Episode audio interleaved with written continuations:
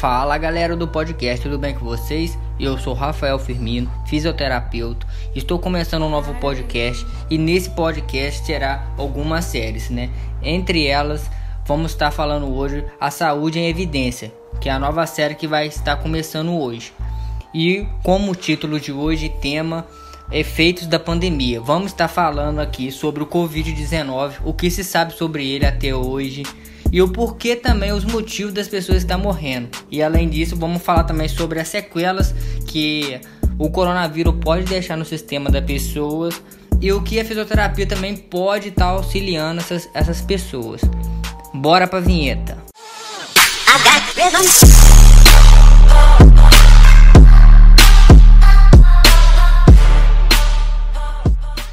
E aí galera, vamos começar lá? Então, o que se sabe sobre o coronavírus atual, né? Covid-19. Sabe-se que a família coronavírus ela é grande, né? Não só existe só o Covid-19, existe também a SARS e as, e as MERS, que foi o, os dois primeiros coronavírus que a humanidade teve contato. A SARS foi em 2002, 2003 e a MERS foi entre 2013 e 2015, se não me engano. O que, que acontece? A SARS ela, ela, ela é uma doença que acomete principalmente o pulmão e a MERS também, e assim como o Covid-19, né? Eles são da mesma família e eles acometem o pulmão como o principal órgão afetado por eles, né? E o que se sabe sobre a Covid atual, né? A gente sabe que a Covid começou na região da China, mais especificamente na cidade de Wuhan, né? Em 2019, né, em dezembro de 2019, e após o primeiro paciente começou a apresentar novos sintomas em outras pessoas e assim foi disseminando a doença de uma forma rápida, né? E depois disso, quando começou a, a passar para outros países, a Organização Mundial da Saúde decretou uma pandemia, né? Para quem não sabe, né, pandemia significa que a doença está em mais de um país, né? Então, assim, declara uma pandemia mundial, né? O que a gente sabe também sobre ela, né? Que ela, ela tem o código SARS-CoV-2 devido a outra variação que é a SARS-CoV-1, que a humanidade já teve contato. É, são infecções assintomáticas a quadros graves também. Então ela pode apresentar infecções sem o paciente apresentar nenhum sintoma sequer e tem aquelas infecções são mais graves, onde o paciente apresenta é, um quadro clínico grave, né? E o que acontece, na né, sua maioria, as pessoas não é, apresentam sintomas, são assintomáticos ou sintomas leves, né? E, e aproximadamente umas 20, 20% das pessoas apresentam o quadro com, respiratório, com dificuldade respiratória, que é aproximadamente 5% é, vão necessitar de suporte ventilatório para a Covid-19. E o que se sabe também sobre a morte?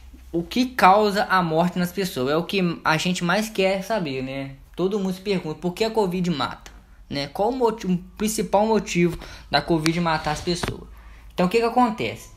Né, os estudos comprovaram que existe uma infecção no organismo através da Covid. E essa infecção, infecção, o organismo tenta se defender. E como o organismo se defende? Causando um processo inflamatório.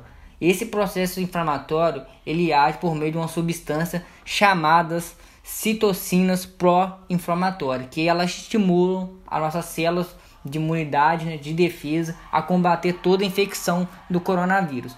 E também é importante entender que os sintomas que causam a doença, na verdade, são efeitos colaterais, né, que o nosso próprio sistema imune produz para é, combater o, o Covid-19.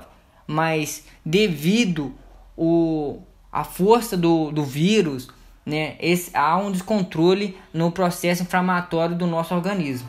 E esse processo inflamatório é, grave, né, ele é chamado também de tempestade de citocinas inflamatórias, que é que está acontecendo com as pessoas. O que, que é isso? É um fenômeno que estimula exageradamente as células imunes a produzir a inflamação. Quer dizer que acontece uma hiperinflamação no organismo da pessoa, né? E esse, essa hiperinflamação ela pode e, e na maioria das vezes ser até fatal, o que está acontecendo, né? E o que você observou? Observou que nos casos graves de Covid, é, essas pessoas apresentam é, altos elevados níveis de citocina pró-inflamatória no organismo, né? causando uma tempestade inflamatória. E por conta dessa estimulação gerada, as células que deveriam atacar o vírus passam a trazer danos também à nossa saúde, né? E em principal o pulmão, fazendo com que as pessoas tenham a necessidade de usar um, o ventilador, né? Que é onde ela chega a ser entubada. E, e não só o pulmão, né? Ela ataca todo o organismo em si, o rins, é, o coração, pâncreas. E, a, e essa, essa hiperinflamação ela gera uma resposta generalizada e o resultado dela pode ser fatal, levando à morte por falência múltipla dos órgãos também, né? E porque a pessoa com diabetes, com hipertensão é, é uma pessoa que tem possibilidade de morte, é uma pessoa de risco para a COVID-19, devido a complicações que o vírus traz para o órgão responsável pela doença que a pessoa, se é uma, se é uma hipertensão arterial, o coração é um dos órgãos principais. Se é uma diabetes, o fígado, o pâncreas e assim por diante. Se, é um, é, se a pessoa tem uma dificuldade renal, o rins. E é isso que acontece. Aí, devido a esse problema da hiperinflamação que o nosso organismo faz para atacar a Covid-19, acaba trazendo sequelas para o nosso organismo. E essas sequelas podem ser fatais, que é a causa das mortes na sua maioria das vezes. Um estudo recentemente também provou que o Covid-19 ele consegue é, atacar o, o, nosso sistema ao todo, nossos órgãos, de uma forma silenciosa. O que, que é essa forma silenciosa? Atacar de uma forma que com nossas células de defesa acabam não é, percebendo o vírus ali. E quando chega a perceber, o vírus já está muito no organismo, de uma forma bem exagerada e acometendo os demais órgãos. E aí acontece o processo inflamatório ainda maior, que é a questão que leva as pessoas, em sua maioria, ao óbito, né? E por que as pessoas falam de sequela pós-Covid? Relatos de sequela pós-Covid. O que acontece? O primeiro coronavírus que a, que a humanidade teve contato foi a SARS-CoV-1, lá em 2002, 2003, né? E um estudo com, com aqueles pacientes de SARS-CoV-1 mostraram que 10 anos depois eles ainda é, apresentaram sequelas. Mas que sequelas são essas, Rafael? Depende muito do quadro da pessoa. Por exemplo, fizeram um estudo em um atleta, né, um corredor, né, de maratona e tudo mais. E perceberam que antes de ter o SARS-CoV-1, aquele corredor ele corria, por exemplo, 2 km em tanto tempo. Aí depois de ter a SARS-CoV-1, ele começou a correr é, 1 km e 700 metros num tempo ainda maior. Por quê? Por causa do acometimento que o SARS-CoV-1 teve em seu pulmão. E assim também como a MERS, né, em 2013, 2015, né? Isso também acaba atacando o pulmão e a pessoa fica um pouco mais cansada, a fadiga. E o que, a fisioterapia pode e deve estar tá fazendo isso é, na, na Covid? A fisioterapia na Covid em si, quando a pessoa está com a Covid, está internada, a fisioterapia ajuda no, na parte respiratória, na parte pulmonar, que é com técnicas, exercícios para ajudar o pulmão. E quando a pessoa está entubada, a fisioterapia é responsável por manutenção da, do aparelho respiratório do, do aparelho que comanda a ventilação mecânica, né? Regular saturação, batimento, tudo mais. A fisioterapia fica responsável por, por, por esse mecanismo lá de controle do equipamento.